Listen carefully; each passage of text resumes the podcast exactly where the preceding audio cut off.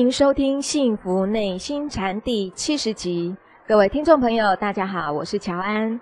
与我们一起在线上的是内心禅创办人，也是中岭山内心教育基金会董事长张庆祥张讲师。张讲师您好，乔安好，各位听众大家好。讲师啊，您在上一集哦，除了很生动的讲了这个天龙和尚的竖起一根手指头就让这个巨之和尚开悟的公案以外啊。大家对于讲师您可以在电台节目中直接带领着我们这个潜藏关照自身胸膛能量的变化的这个体验哦，我们听众朋友们都觉得太有收获、太有意思了。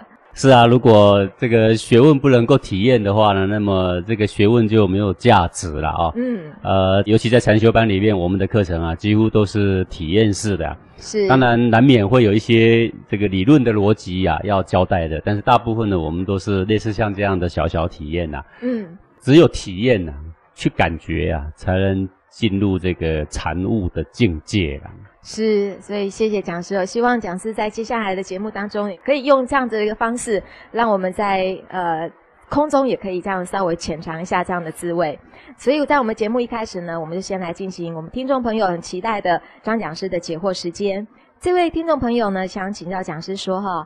我啊，发现我在工作上老是分不清楚大小先后、轻重缓急。我每天上班忙忙碌碌的，有临时要开的会啦，还要处理突如其来的问题啦。我感觉每天突发事件还挺多的，根本静不下心来做一些复杂的工作。一整天下来啊，感觉很忙，却也发现没做什么事，重要的事也老拖着没做。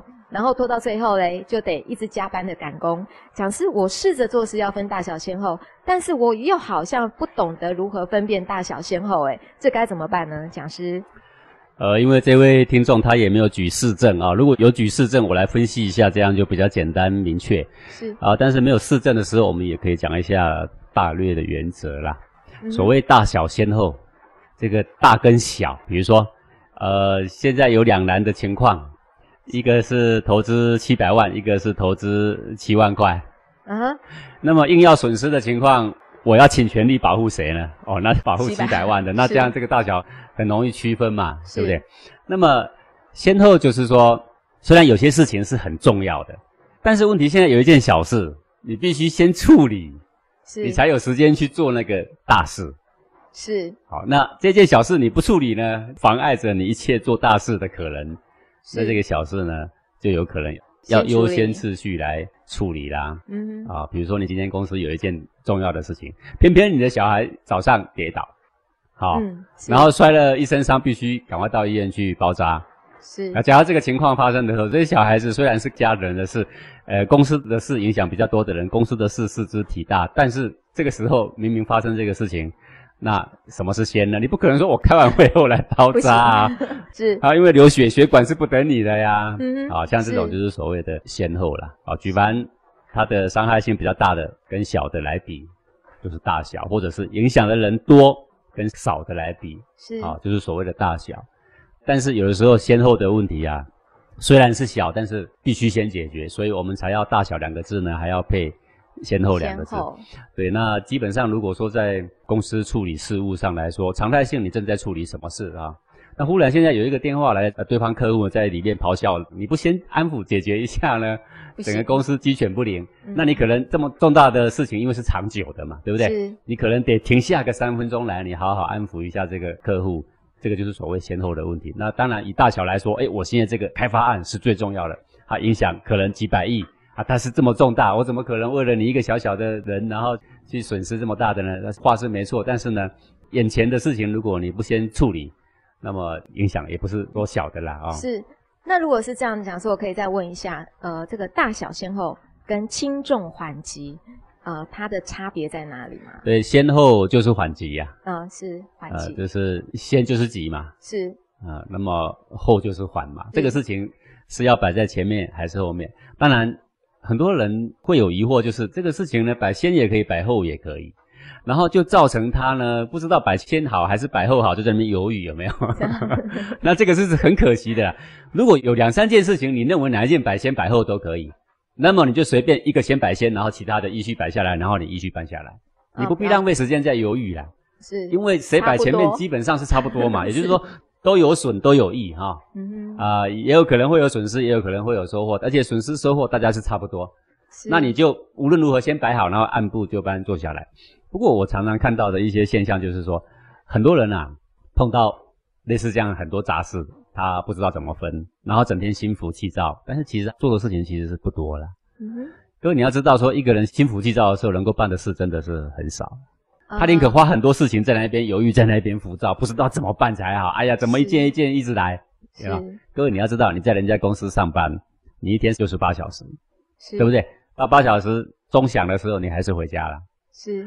你总是天在人家的工作岗位上呢，你就尽心尽力的按部就班的把事情一件一件有条不紊的做好，这就是你已经尽了责了嘛。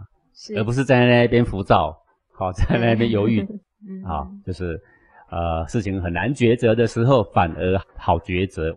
很难抉择就表示得失差不多啦。对。啊，如果得失差很多，你必定看得出来啦。嗯。好，那得失既然差不多，那就随便挑一件，按部就班去做，做完做第二件。啊，中间如果插进来急的事，没关系，长远的事我们反正是要办很长远的嘛。啊，先停下来。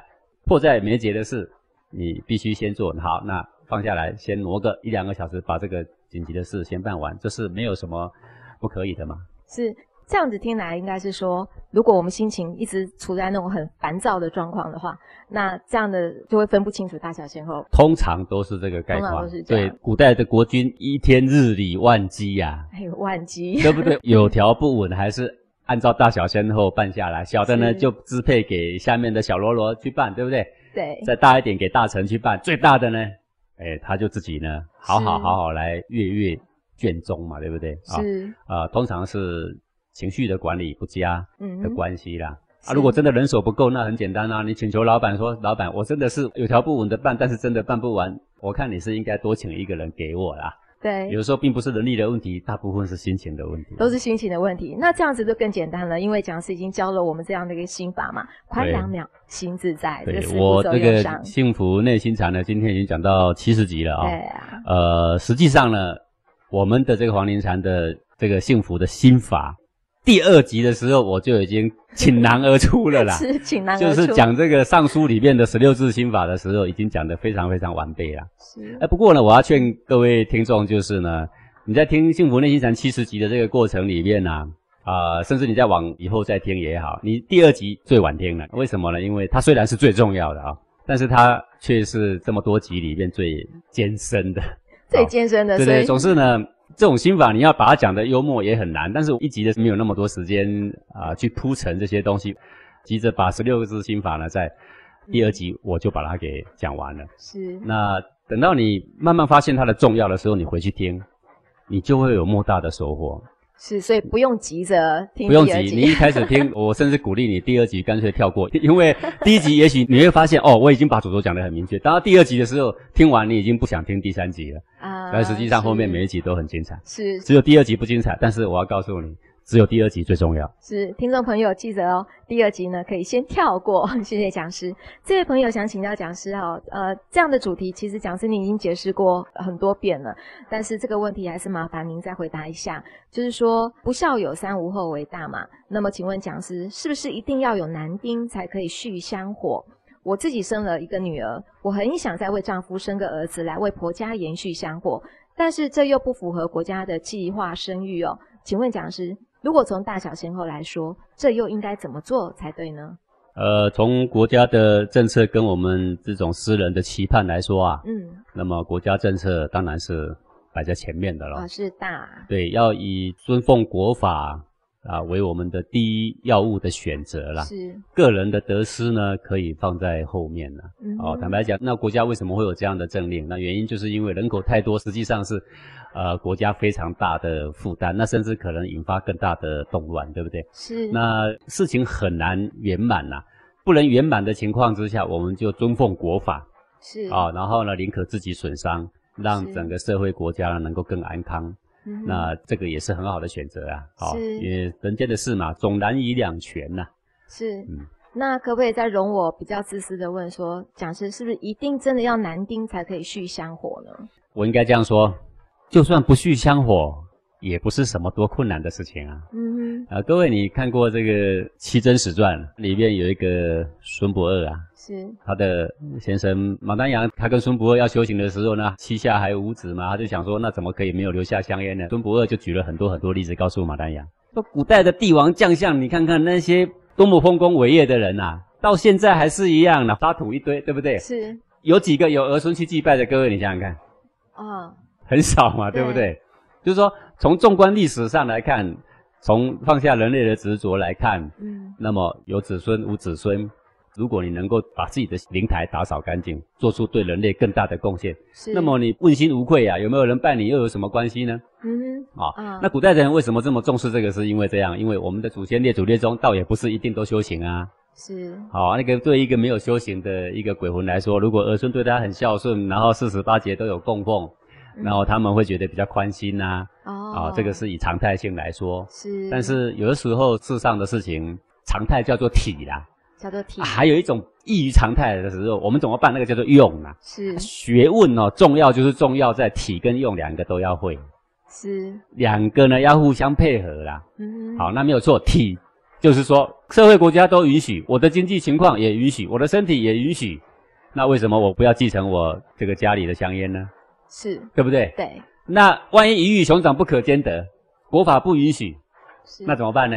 好，那鱼跟熊掌你只能够选一个呀。当然就是国家。对啊，就是选大的、啊、政策。这就是用啊。当它异于常态的情况已经是这样了，那我们怎么用呢？那就是得失之间的权衡。嗯。那你必须选一个对大众更有益的方向，好，这样呢才是对大家有帮助的。是我们懂了，谢谢讲师。这位朋友想请教讲师说。啊、呃，有一些修行的法门啊，是鼓励断绝一切的尘缘，以此为修行的捷径哦。也有一些人认为，是因为因果的关系，所以这辈子修得比较好的人，应该就比较没有什么世俗上的干扰。也就是常常会听到的说法，就是啊，你跟亲人之间的缘分比较淡薄啊。所以想请教讲师，在过去世修得比较好的人，在这一辈子是不是真的在这个人伦上会比较没有牵缠呢？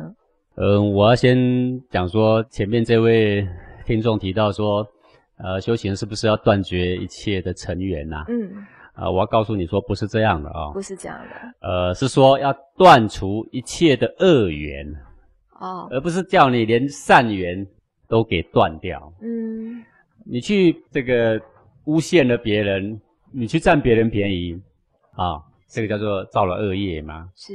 那你去帮助天下的众生，你是造了好大的福报跟善缘呐、啊。是圣贤仙佛哪里有阻止你造善缘的呢？哦，没有，不可能啊。嗯，那况且我们造善缘也不是求回报啊，是，对不对？对。成仙做佛的人，哪一个不是立了多大的度众生的功劳才成仙做佛的呢？对。有谁不立善缘呢？嗯。所以我要告诉你说，修行不是鼓励人家说。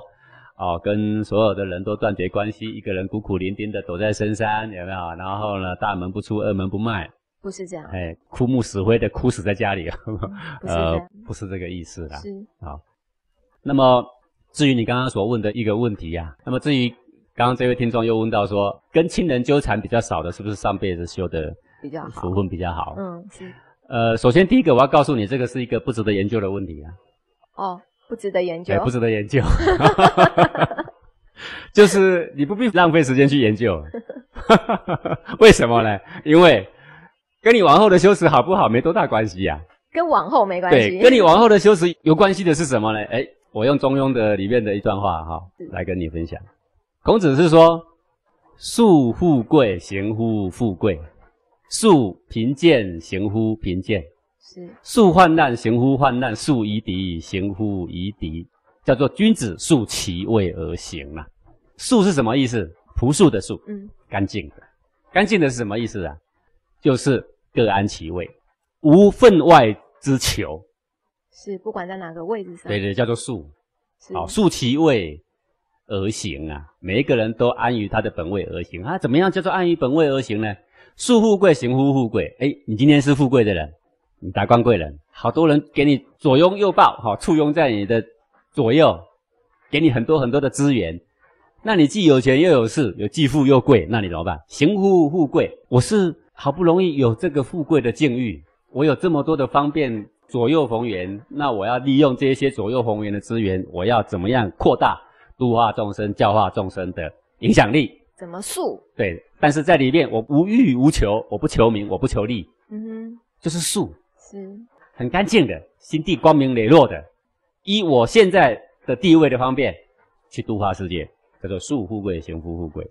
然后呢，素贫贱，行乎贫贱，就是我是贫贱的啊，那我贫贱的自然我是无法捐很多钱哦，然人家捐钱可以做功德。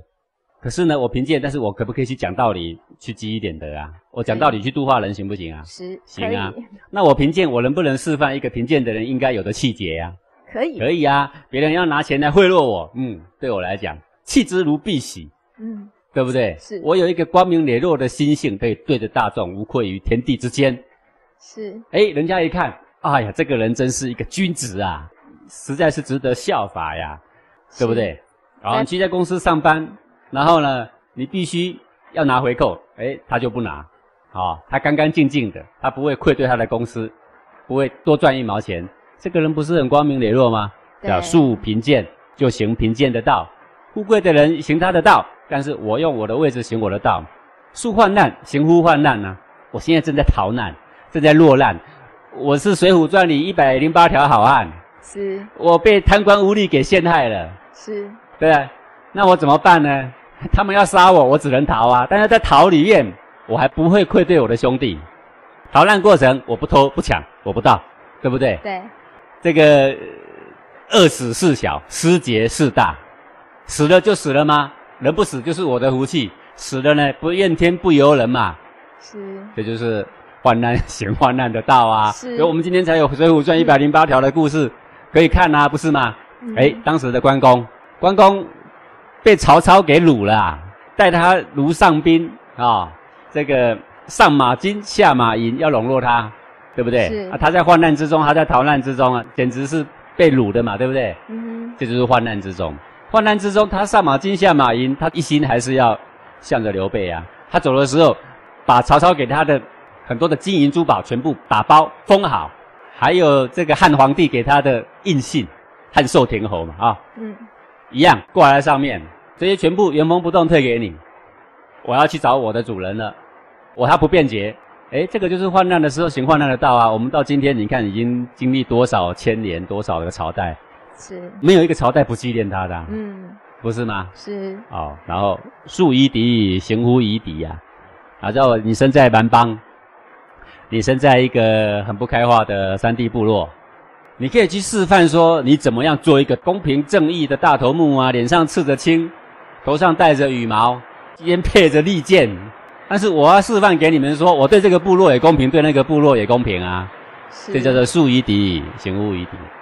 所以我说，听众所问的问题呀、啊。说，呃，上辈子是不是因为怎样怎样，所以这一辈子比较少成长，不值得研究啦。不用追溯这个，浪费时间了。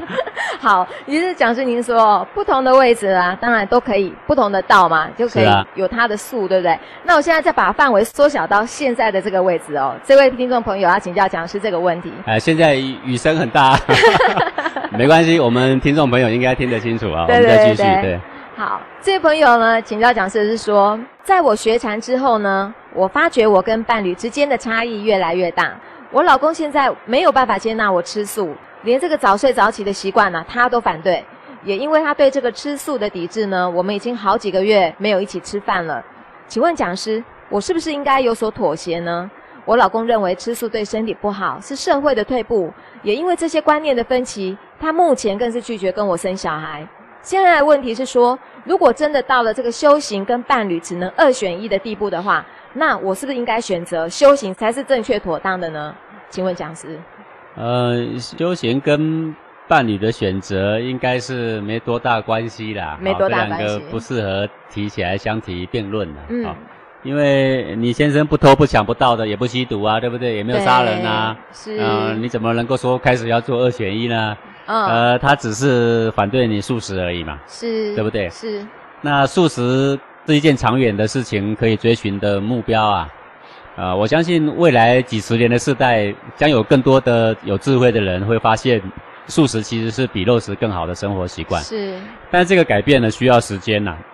是。从家庭跟你的个人修持跟素食角度来说，我觉得这个还是轻重缓急的问题。嗯，啊、呃，修行是长远的事，可以缓缓的办。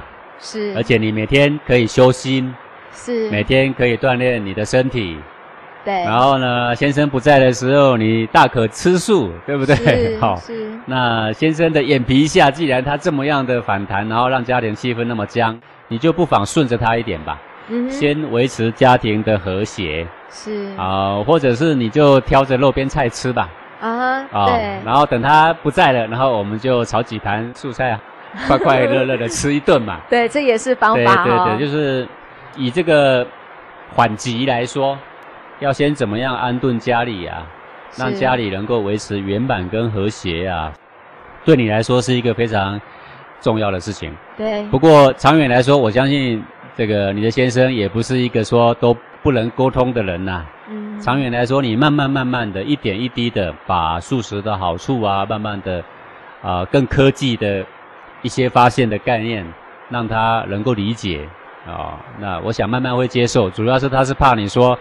误入了什么邪教，走火入魔啦，背弃了家庭啦，嗯、然后呢，要抛妻弃子，躲到深山啦，这个才是 一般人担心的问题啦。对对。所以我为什么特别提倡古代的儒者啊啊他们的修行方式？因为儒者他们的修行方式不背弃人伦嘛，而且鼓励人伦呐、啊。是。啊，只要是人类的生活的正常的所需。那么都是儒者所认同的范围之内啊，是，啊，所以你看儒家的儒怎么写呢？人啊，一个人，然后一个虚嘛。嗯。人类正常的欲求，啊，比如说我们有饮食宴乐的欲求，在不违背养生的这个状态下，不违背社会安宁状态下，那么它都是可以被容许的嘛。对。好，那万一有所这个违背抵触呢？那就是。儒者所教育的范围，慢慢的导正，也不是一下子说啊，你不从我就把你们都杀掉，也不是这样啊，它是慢慢的教化的。对，对家庭也是一样，慢慢改变。是，谢谢讲师哦。呃，就是说，不要把修行跟伴侣二选一，不需要是这样子。没有这个事情呢，这个修行就是在你所处的环境来修行。我说，除非你的先生吸毒，你的先生杀人，你的先生是一个重大贪污犯。否则我不会鼓励你说，你跟他签个协议下堂求去吧，我不这样鼓励的。是是是，嗯、呃，非常清楚明白，谢谢讲师。讲师，您在上一集节目中啊，有谈到就说，哎，古时候两个比武的人呐、啊，啊，这个输的人呐、啊，他就甘拜下风。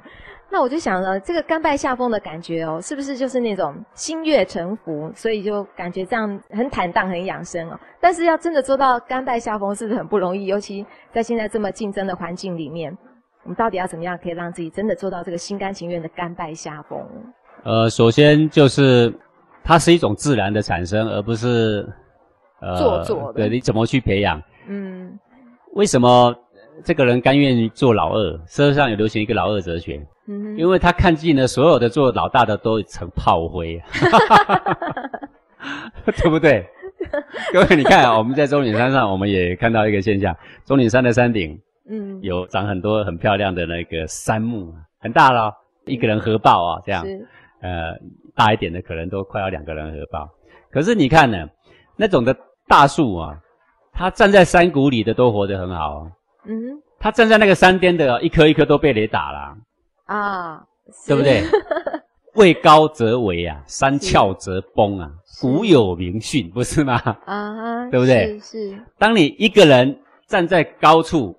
而又没有可以与那个高的位置相称的德性的时候，嗯，我告诉你啊，非常非常危险的，非常危险。对，有的时候是性命交关的啊。嗯哼，各个国家的政要我们都看得到啊。哦，内地现在也有很多政要名人。叱咤风云一时，现在一一中箭落马，各位多不多啊？好，不必我讲，你比我还清楚。对，那如果是我们再把它拉回，比如说在舞场上，我们在比武，我们都觉得，呃，我们应该比武的能力是相当的。那我输了，我甘拜下风。是。可是在这个当下，讲是那个不服输、不认输的那样的气血，对人是有伤害的，还是好的？当然是非常有伤害的呀。嗯。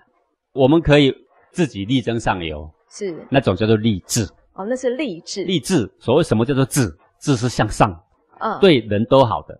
跟不服输是叫做志，不一样的。志是养生的啊，是养生的。对，不服输的那种争，啊、哦，什么叫做适者生存，不适者淘汰啊？所以我要把你鱼肉江民来肥我自己，鱼肉朋友拿来中饱私囊啊，这种非常的伤身啊，是伤性啊，伤性啊，对。嗯、当我们悟透了世间这一个真相，唯有真心为人的有德者，才能够获得最后最坚固的好处。是啊，你就会渐渐的往德性上去培养，而不会在争名次上。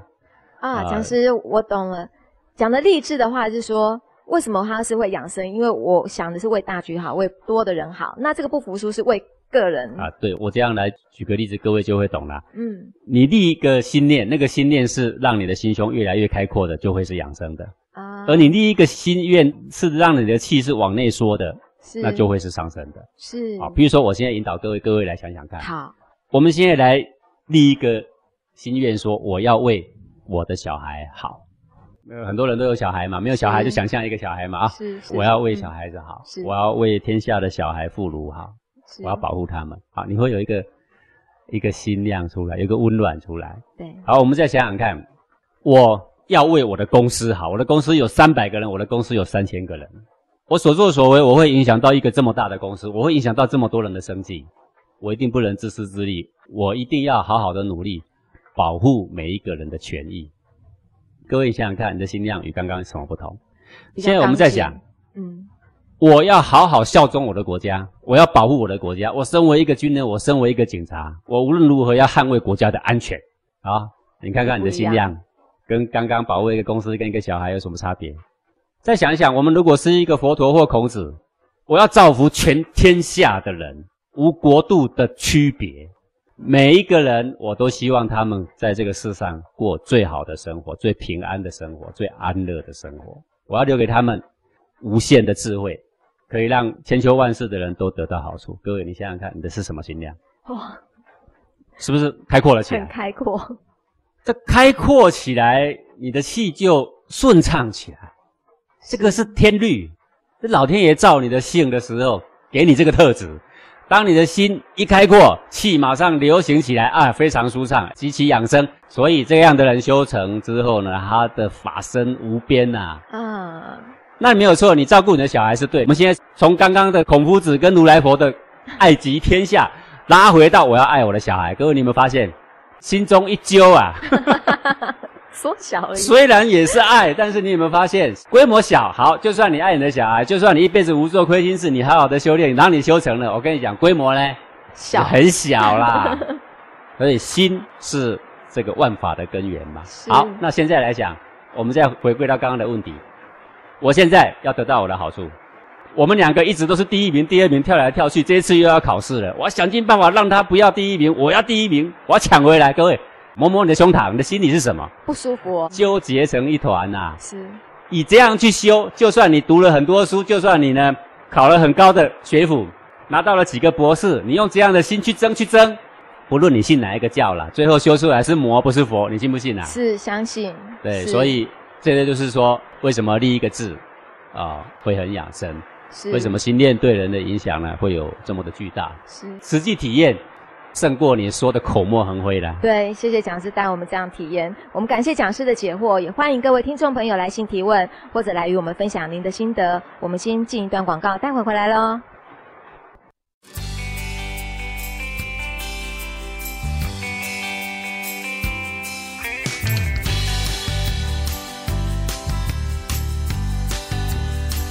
真是造化弄人呀！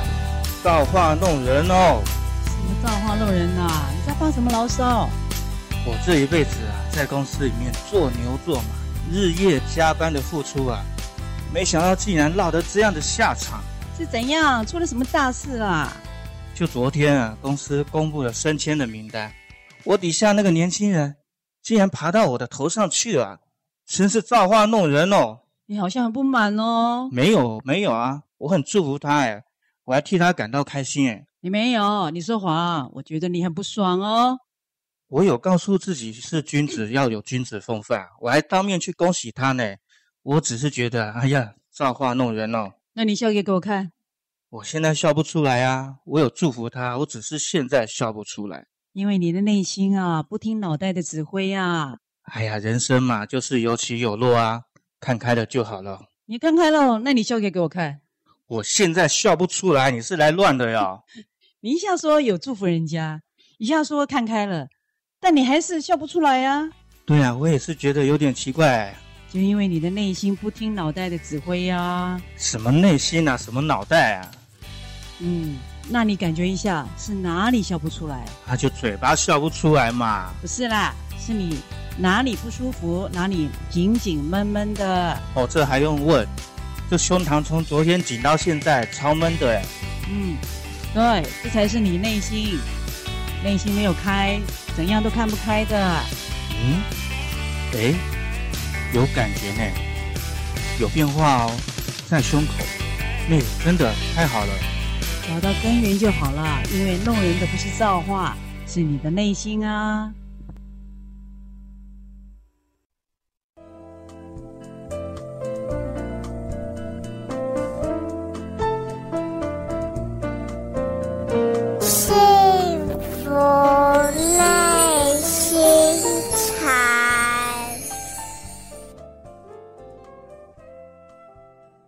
欢迎回到幸福内心禅。在这一节的节目呢，呃，一开始我们要进来的单元是中文之美。不知道讲师您今天要为我们讲授哪一个字？呃，好的，这个我记得上一次的中文之美呢，我们谈到了无，对，然后无的后面呢，我们谈到了一个喜，自己的心，对。那这个字呢，我要再加强一下了。嗯，麻烦讲师。因为上一次时间关系，没能够把它给讲完整了。是。这个“喜”的造字呢是自心，它为什么“喜”跟心有关？上次我们讲到丹田里面的“喜”，它能不能产生，是跟你的心开不开阔、宁不宁静有关啊？有关。就说呼吸这个“喜”是不是气息？呼吸可以直接触碰你的内心呐、啊。呼吸可以直接碰到内心。对对对，所以呢，这个“习”呢怎么写呢？就自心，呼吸可以触碰你的内心。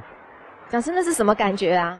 当你吸一口气，吐一口气，吸一口气，吐一口气，你从出生到现在，你每天都在吸气吐气，但是你从来不知道说，啊，吸气吐气跟我的内心有关。各位，吸气吐气这个气息如果跟内心无关，它就不会写习，是写自心的嘛？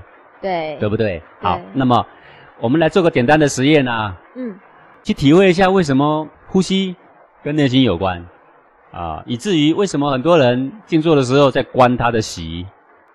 那这是题外话。现在的人很多观息数息是观错了。好的，为什么观错？我们待会稍微实验一下，各位就能够明白了。是。好，譬如各位这样啊、哦，请各位呢现在呢把呼吸放慢一点，慢不要太多，大概慢二分之一吧。好。好，如果说你以前呢三秒钟呼吸一次，现在呢就改成四秒钟或五秒钟呼吸一次啊。你现在听着我讲的过程，你继续放慢。好。在这个放慢的过程，你有没有发现呢？你的胸口有一个难受，有到有一个不太舒服。哎，各位，你先别又恢复呼吸了啊！好，哎，稍微忍耐一下，因为只是放慢而已，没有憋气，死不了人的，不用怕哈。好 听着我讲，你继续用稍微比正常速度慢一点的方式呼吸。你有没有发现，你的气息放慢之后呢，你的内心不太舒服，对不对啊？那就是表示气息跟触动内心有没有关系呢？有，有关系的。而内心的那个不舒服在哪呢？各位，你现在呢，既然有感觉，感觉必定在你身上；既然有感觉，必定有位置。那就请你拿出你的手呢，摸摸那个不舒服的地方。那你会摸到哪里去呢？两乳正中。绝对不会在膝盖，绝对不会在脚趾啦。在什么地方？胸口啦，对不对啊？胸口不会是肺部吼。现在呢？你感觉不舒服的感觉，你不去区分它到底是心脏还是肺部还是血管还是肌肉，不管，对你都不用管。好，它里面呢有一个不舒畅的感觉，啊、哦，你的呼吸只是放慢哦，并没有并没有完全断止哦。好，气息跟内心有没有关？有关。你有没有发现，当你的气息不顺畅的时候，内心就不顺畅？对。好啊，那你现在呢恢复正常的呼吸速度。你有没有发现，当你啊，哇，终于可以大口的吸气的时候，你的内心很舒服，有松一口气的感觉，对不对？是。哎，然后里面胸口呢痒痒的啊，麻麻的，对不对？是哦，为什么舒服？因为痒痒的、麻麻的。为什么刚刚不舒服？热热的、重重的、紧紧的、涌动的。对，有没有？是。好，所以这个习呀、啊，观察你呼吸的气息的变化，也就可以看到内心的种种的情绪性的变化。是。当你吸一口气吸到底的时候，你会发现你的胸膛的正中就有一个感受发生。你不要去管说这个感受是因为肺部还是因为什么，那都不是重点。重点是这个感受发生会让你觉得舒服还是不舒服？不舒服。而以后所有的情绪性的心情发生的时候，都会在这个位置。是。为什么你很气的时候你会捶心肝？因为在这里。为什么不捶胃啊？还是捶肠子？胸口不舒服。还是捶屁股、捶大腿？你为什么不这样干呢？呃，因为它不舒服的地方不在那。是。对不对？你被气的时候，你还是正常呼吸啊。我们刚刚叫你呼吸缓慢，你会说啊，那完全是肺的关系。可你被气的时候，肺还是照样呼吸啊。还是胸口不舒服啊？不，你还是胸口不舒服啊。嗯，不是吗？是啊，你看到了一个名牌包，哎呀，真是让我的心痒痒的呀，非买不可啊。看到一根香烟，有烟瘾的人最知道啊。一个小时没抽烟了，现在看到一根烟在那，有个打火机在旁边，哎呀，不抽真是很难过啊。那个心里痒痒的在哪呢？你一样正常呼吸啊，为什么还是在胸口呢？所以这个还是不是肺部的问题呀、啊嗯？不是气管的问题呀、啊？不是，你还是正常呼吸呀、啊？是啊，只不过刚刚用这样简单的方式，用气息的简单方式，让你触碰自心。气息完全可以直达自心，你的内心。所以气息的息怎么写呢？自心。好，当你。慢慢了解了，说哦，原来在我的胸中黄庭一窍里面，原来是我的内心所在的位置啊！原来是喜怒哀乐都在这里发生啊！啊，各位，你先别定论太早，你在日常生活中，你可以好好体验，胸中跟所有的情绪有莫大关系，所有情绪都在胸中上演的。是。对。然后，当你把这个解脱的要诀在胸中练熟悉了，哎，就是我刚刚讲的。幸福内心禅的第二集很重要啊，很困难，但是最重要。各位先别去听，没关系啊，等你别的都听熟了再去听。当你把第二集听了摸透了，在胸中练得来了，你就不会被七情六欲所左右。到那时候，你的丹田三昧真火就会发生，而那时候丹田的发生就叫做胎息呀。哦，丹田的是胎息。对，里面就有一个蠢蠢欲动的能量在开始盘旋了，嗯，那就是胎息。呼吸的这个叫气息，不论气息，不论胎息，都跟直接挂于内心，跟内心有关。所以“息”这个字才是这么写的：自心。自心。一个是可以触碰的内心，一个是你内心搞定之后，就会产生身中能量莫大的变化，而非常非常滋养你的法身，叫做胎息。是，那个是自己造化，他这个胎息，对，自己会发生，就会发生。对，这个就是孟子所说的“无善养，无浩然之气”呀。嗯，到你的丹田发热了，胎息起来了，那个身中的气周流不息呀，感觉非常充沛，那个时候就叫做浩然之气呀。而这一切都从哪里来呢？从心。各位读过孟子吗？孟子的这个浩然之气呀，跟不动心是在同一章。孟子说：“我四时不动心，我善养无浩然之气。”诶，这两句话竟然是写在一起的啊。对，他不动他的心，他就是说他不被七情六欲所捆绑了，而后他的浩然之气才被他体会到。啊，这个就是人性的机密了。嗯，是很精彩，讲师您这样讲的，就是这个习呢是来自于心。那么知道了不被情绪捆绑的时候，它自然而然就会有浩然之气，就是那个胎息。对，所以心在中间，呼吸在前面，用呼吸来感觉内心。当内心有把握了，解脱了七情六欲枷锁，真正的胎息就要发生了。那胎息跟气息是两回事，嗯、但是都中间呢维系着一个心，都跟内心这么息息相关，所以叫做自心，叫做息。是啊，等你有一天。胎息，丹田慢慢动起来了，复活了。嗯哼，嘿，修行的时候，你的师傅问你说：“小徒弟啊，修了这么久啦，哎，你的丹田里有没有传来消息呀、啊？对吧？是，哎，懂了，懂了。一起一落，嗯，叫做消息。是，一消一长，叫做消息。有没有消息呀、啊？啊，所以这个是习。所以现在的人，这个禅修啊，喜欢观他的呼吸，喜欢数息，但是走错路了。为什么走错路呢？这个息本来是要触碰内心的。但是变成观他的呼吸道有什么感觉，鼻孔有什么感觉，气管有什么感觉，要不然就来数一次还是两次，不然呢就来控制他的呼吸如何的长还是如何的短，还是几长几短，有没有？嗯，都变成这些人为造作的一些表面功夫啦。是，实际上习就是直接直指内心。啊，懂了。呃，讲事情这样说，我们更知道说我们要练习。这个讲师，你教我们这个心法的重要性，因为如果练不来的话，这个胎息就不会。黄庭禅禅修班的第二阶段里面呢，是、嗯、呃一开始呢，我就会亲自来教导各位呢，怎么观你的习，怎么触碰内心，怎么从内心所有的发生里面解脱出来。是，谢谢讲师哦。我们如果要更进一步的了解这样的课程的话呢，也欢迎各位听众朋友随时到我们的官网来了解我们开课的讯息。那么讲师再来要跟我们讲的是见微知著，不知道带来是怎么样的一个案例呢？呃，我先来讲一下这个一个英国的小学呀、啊，嗯，叫做巴罗福德小学，是。这个小学在他们的这个小学生毕业的时候，学校给了每一个小学生一封信。嗯哼。那么它的内容啊，令我觉得非常的醒思啊。这个醒思是因为什么呢？是因为它跟我们台湾也好，内地也好，我们现在啊这种急功好利的这种教育思考模式啊，是有很大的不同。哦，是。那我来一条一条念给各位听啊，各位就会知道说。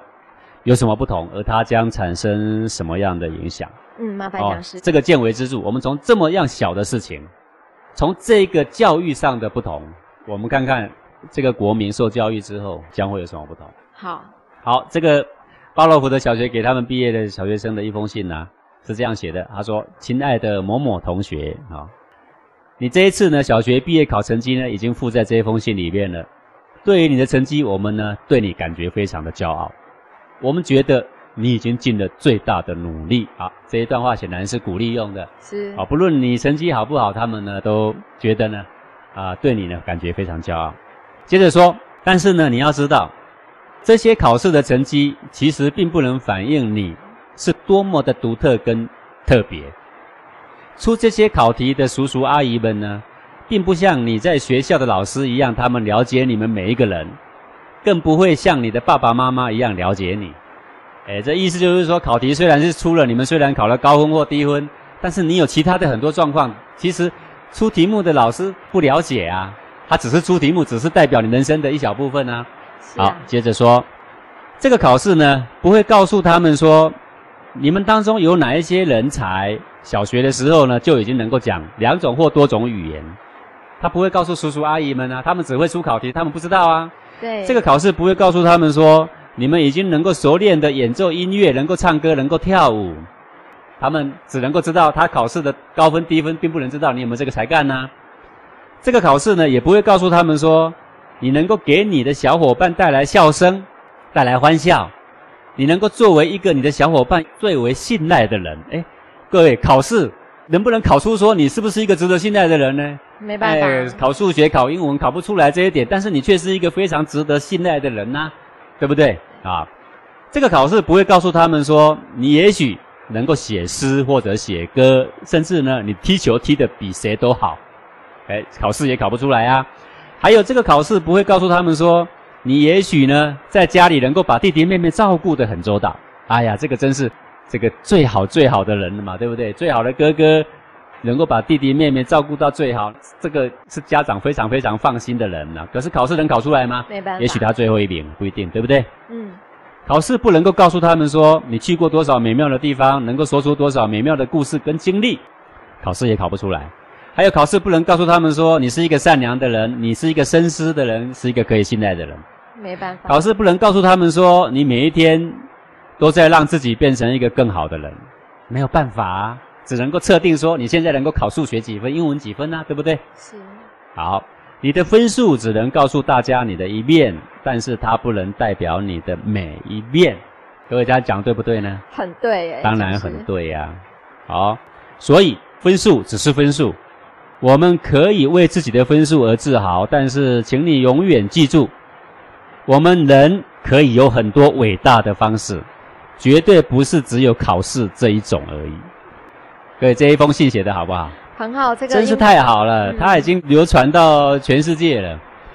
当然，我们从这一个小小的这一封信里面，我们就可以很深刻感觉到，作为英国的这些教育专家，他们是如何看待他们国家未来的栋梁。他们知道，他们不能够只培育一批会考试的机器。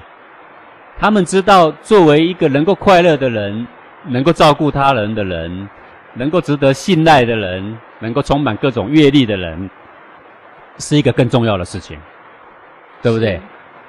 所以在这种思维下，他的小孩在家里，父母绝对不会跟他说。你只要读书就好，你什么都别做。碗我来洗，衣服我来洗，桌子我来擦，你什么都别做。你回到书房去，你只要把书读好就好。会这样吗？绝对不会。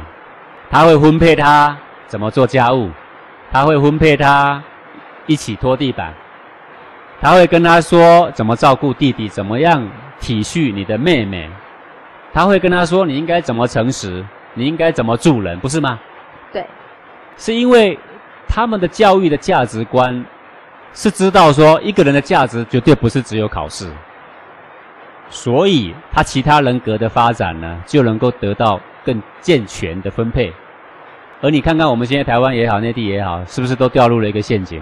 对，这个陷阱是由很多教育专家改革而来的，改革改革改革到最后呢，就剩下考试考分数。好了，那现在呢，就是很多的学生很能考高分。他简直是一个考试的机器，但是他却是生活的低人儿，他也没有办法跟长辈应对进退，他甚至非常的傲慢，他甚至看到长辈他也不会让位，是，对不对？是，上次长辈的一点点小事，他会嗤之以鼻，甚至怒目相视。他上餐桌的时候，他会说：“妈妈，我的饭呢？”啊，他在说什么？你没有帮他的饭添好。他刚刚在书房里面出来，他觉得。餐桌上应该是长辈就要把辛苦读书的小孩的饭汤都给添好，他怒斥他的长辈说：“我的饭呢？”然后呢，甩头就走，房门砰一关，有没有？嗯。然后你会看到有些小孩，父母今天叫他坐公车上课，他竟然跳楼自杀。各位，这些是不是我们误解了这些教育方式啊，而种下的一些恶因呢？产生的一些恶果啊？那。很多教育专家都说他们是留学的，他们是留美的，他们是留英的，他们是留法的，对不对？对。啊，我们因为以前一直相信说英国、美国、法国都是最先进的国家，他们学回来是是最好的，对不对？各位，但是他们学回来之后，有没有把这些他们如何注重他们的人伦，他们如何注重他们的家庭，他们如何注重一个人的德性的这一些根本条件有没有带回来？没有，没有，甚至他们带回来就是功利主义。啊，崇尚欧美，竟然没有学到欧美的精华，只学到欧美的功利主义，然后把我们以前固有的、已经存在的旧有的道德跟文化摧毁殆尽，剩下的就是我怎么样跟你比第一名，我如何弱肉强食，啊，我如何说适者生存，不适者淘汰？你有没有发现，现在内地也好，台湾也好，充满了这样的一种教育思想？有啊，那讲师，你可不可以教教我们这些家长，怎么样不要掉入这样的一个陷阱啊？对，嗯，谈谈我个人的经验嘛。嗯，我有一个小孩，今年呢刚满十八岁。是，他在我们这个节目里面已经非常有名了。对对对啊，他夜间部呢是我鼓励他，当时是这样，我说爸爸尽力支持你读书，那你要尽力去读，你要怎么读我都支持你。那你要不能读，那爸爸就要辅导你怎么样有一技之长，在社会上做个有用的人，而不会成为一条害虫。那当时说好的条件就是，公立的学校如果你考得上，那你就念日校；公立万一你念不上，那你要不要读？他说他还要。那我说那很抱歉，只能念夜校。诶，这是太好的条件，因为考试之前就写好了。是。考试之前我就要好好读书。他说爸爸你不用担心。我自己的事自己负责。我说好，你自己负责。你说的你要怎么负责？我告诉你，就是这样负责。考上公立的白天，我支持你读；考不上就是自己负责。读晚上，白天呢，不是去玩哦，去工作啊。去换经验。那并且我鼓励他，我跟他说，你的出席绝对不会比考上公立的学校的，或者是任何很会读书的学生来的差，不会的。只要你有一技之长，这样。最近呢，就在一家这个电机的公司啊，在上班，呃，然后呢，我就问他做内勤还外勤啊？啊，他就说他老板先叫他在内勤啊，我就跟他讲，我就说你要跟你的老板讲，叫你去做外勤，去现场学一点功夫，那个才学得到东西。去吃苦，然后跟你老板讲说，你可以跑客户，你可以去那边送文件，你可以去外面接触人，你不要只待在办公室里啊。他就跟老板讲啦，老板说：“哦，现在有这种小孩，鼓励他要去外面 现场。”然后呢，他现在可以跑外面，然后他现在也可以去现场。然后呢，他那天皮肤很黑。说爸爸，我今天学电焊。我说好，这个好，这个好。哦，他说你会不会剪电线？哦，他现在已经会剪电线。他妈妈很心疼啊，说他还要爬到这个二楼上去呀、啊，在墙外啊去接电线。我说哦，这个好，这个好。讲是，我那天看到他 那个摩托车上载的就是一袋工具，哎，我也是觉得很心疼。对啊，这个好啊。那我就觉得人要有一技之长。嗯，对，我说你以后一定会比所有的人更有出息。为什么？现在。连水电工都没有人做，各位，我告诉你，以后请水电工要看水电工的脸色，要排到一个礼拜、一个月后，人家才会到你家来修，因为水电工很忙呐，大事业啦，我跟你讲，是，对不对？是啊，以后一定是这个趋势，因为现在的人每一个人都希望坐在办公室里面啊，吹冷气呀，啊，然后不流汗呐，不运动呐，啊，我说你去外面闯荡，以后你可以当一个老板。不要大老板，你可以当一个小老板。你不当小老板，你可以当个技术工。你靠你的技术，你就可以养家活口。你爱做的时候就做，你不做的时候就可以去度假。是，讲师。那如果今天您的小孩是很会读书、很会读书的小孩，很会读书，我会支持他读书啊。但是家里的人伦不能少啊。嗯他在家里面该做的事情，他也对啊，该做的事情我们要分配分配啊，大家一起来做啊。是啊、呃，然后你会读书，我我我会支持你啊，但是这没有什么好骄傲的。啊哈，呃，这也没有什么特别的。我要告诉我的小孩，你很普通，你不特别。所有的家长都告诉我的小孩说，你是第一的，你是最棒的。不不不，我跟你讲，我完全相反。我跟他讲说，你很普通。如果你的小孩是念到最高学府，你也会跟他讲说，这不特别。你不特别，德性比我们好的。多的是，是智慧比我们好的多的是，是比上不足，比下有余。Uh-huh. 你一点都不特别，你只是具有某一些专长，而别人具有另外的专长，对不对？你有什么好特别？是哦，人一定要知道自己不特别，而后才谦虚的下来。嗯哼，人一定知道自己呢比上不足，但比下有余，而后他可以幸福，可以开心，可以轻松的下来。是，当一个人不断的追逐第一的时候，哎呀，那是很苦的事情啊，哦，对不对？那种虚逼的心、压力感，那个会得癌症的啊，会得忧郁、躁郁的，那有什么好处啊？我希望我的小孩开开心心的绽放笑容的过一辈子，然后靠自己的能力过自己的生活，是，而不是跟随着大家的步伐。现在的小孩不断的考试，不断的考试，一直往前挤，那个情景就很像。一个生产线生产出一个一个的人，你知道吗？而那个人只会考试。嗯。啊、哦，呃，我希望我们的社会呢，这个因为学问、因为文明、因为科技，而让人带来更健康、更和谐，而不是更多的慢性病、更多忧郁症、更多躁郁症、更多的仇杀、更多的自杀、更多的嫉妒。所以，假设如果说我们当然是希望，假设我今天的小孩他很会念书，他一直都呃全班第一名、全校第一名，我也希望他很会念书，也要念得很快乐。是啊，而且我会跟他讲啊，你虽然这么会念书哦，嗯，不保证你以后找得到工作，我也不保证你以后找工作比人家顺利。是，但是如果你懂得谦卑，是，你懂得尊敬别人，嗯哼，我敢跟你保证，你找工作不一定很顺利，但是你一工作之后，每一个人都抢着要你。舍不得你离开，你信不信呢？相信。那么讲师也是说，如果我的小孩他并不是那么会念书的话，其实他考试的成绩不好回来，我们做家长的也不需要因为这个考试成绩不好来责骂这个小孩。呃，我就在思考这个问题。嗯，我的这个小孩呢，从小就不念书啊。是。好，你知道吗？他回家作业，老师写十条给他，他擦一擦剩一条，一回来马上就做完。我们家长就说：“哦，好快，一下就做完了。”我我们想说，呃，功课怎么要求这么少？所以过程中我就在观察说，那他可以做什么？嗯。但是我发现他的手很巧，是像他在捏那个粘土啊，嗯，那小人物被他一捏，纵然不很像，可是就是很有神韵。是哦，其实小时候他学这个脚踏车啊，各方面呢、啊，他可以表演特技。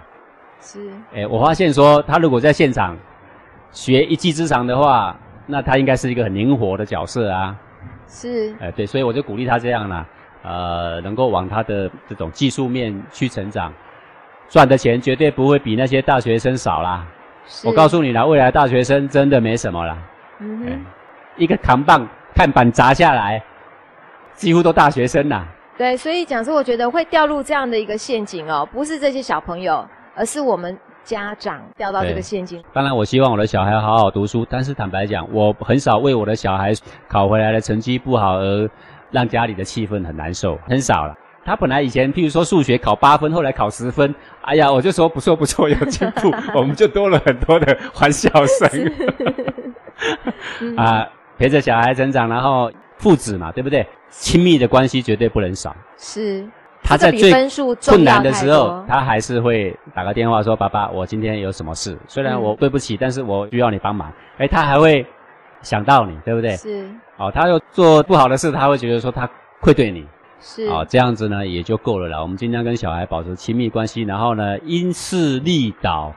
然后看看他适合往哪个方向发展。然后我坦白讲，我的小孩不适合往理论发展了，他不是学微积分的角色啦，嗯、呃，他也不是学工程物理啊等那些角色。我的观察，他是一个很好现场的一流的技术人才了。对，所以我们做家长的应该是说，呃，不要掉入这个陷阱以外呢，我们眼界还要放得更宽一点。所有的一切学习，就是为了我们更幸福、更安康嘛，对不对？对对。那。为了一个小小的学习，那样的学习方式也不一定能够更好，但是还没更好之前已经更糟了嘛，对不对？是。这是现在大家的陷阱。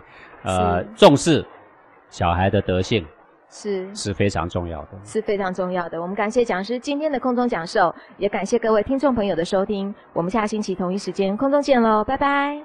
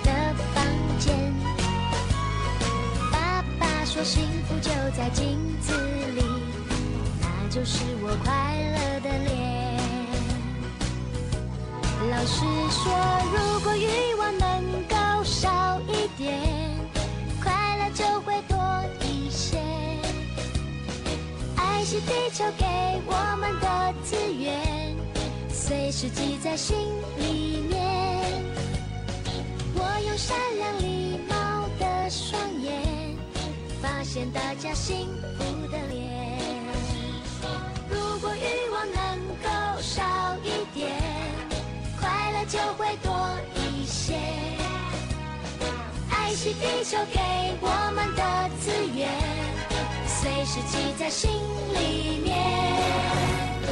我有善良礼貌的双眼发现大家心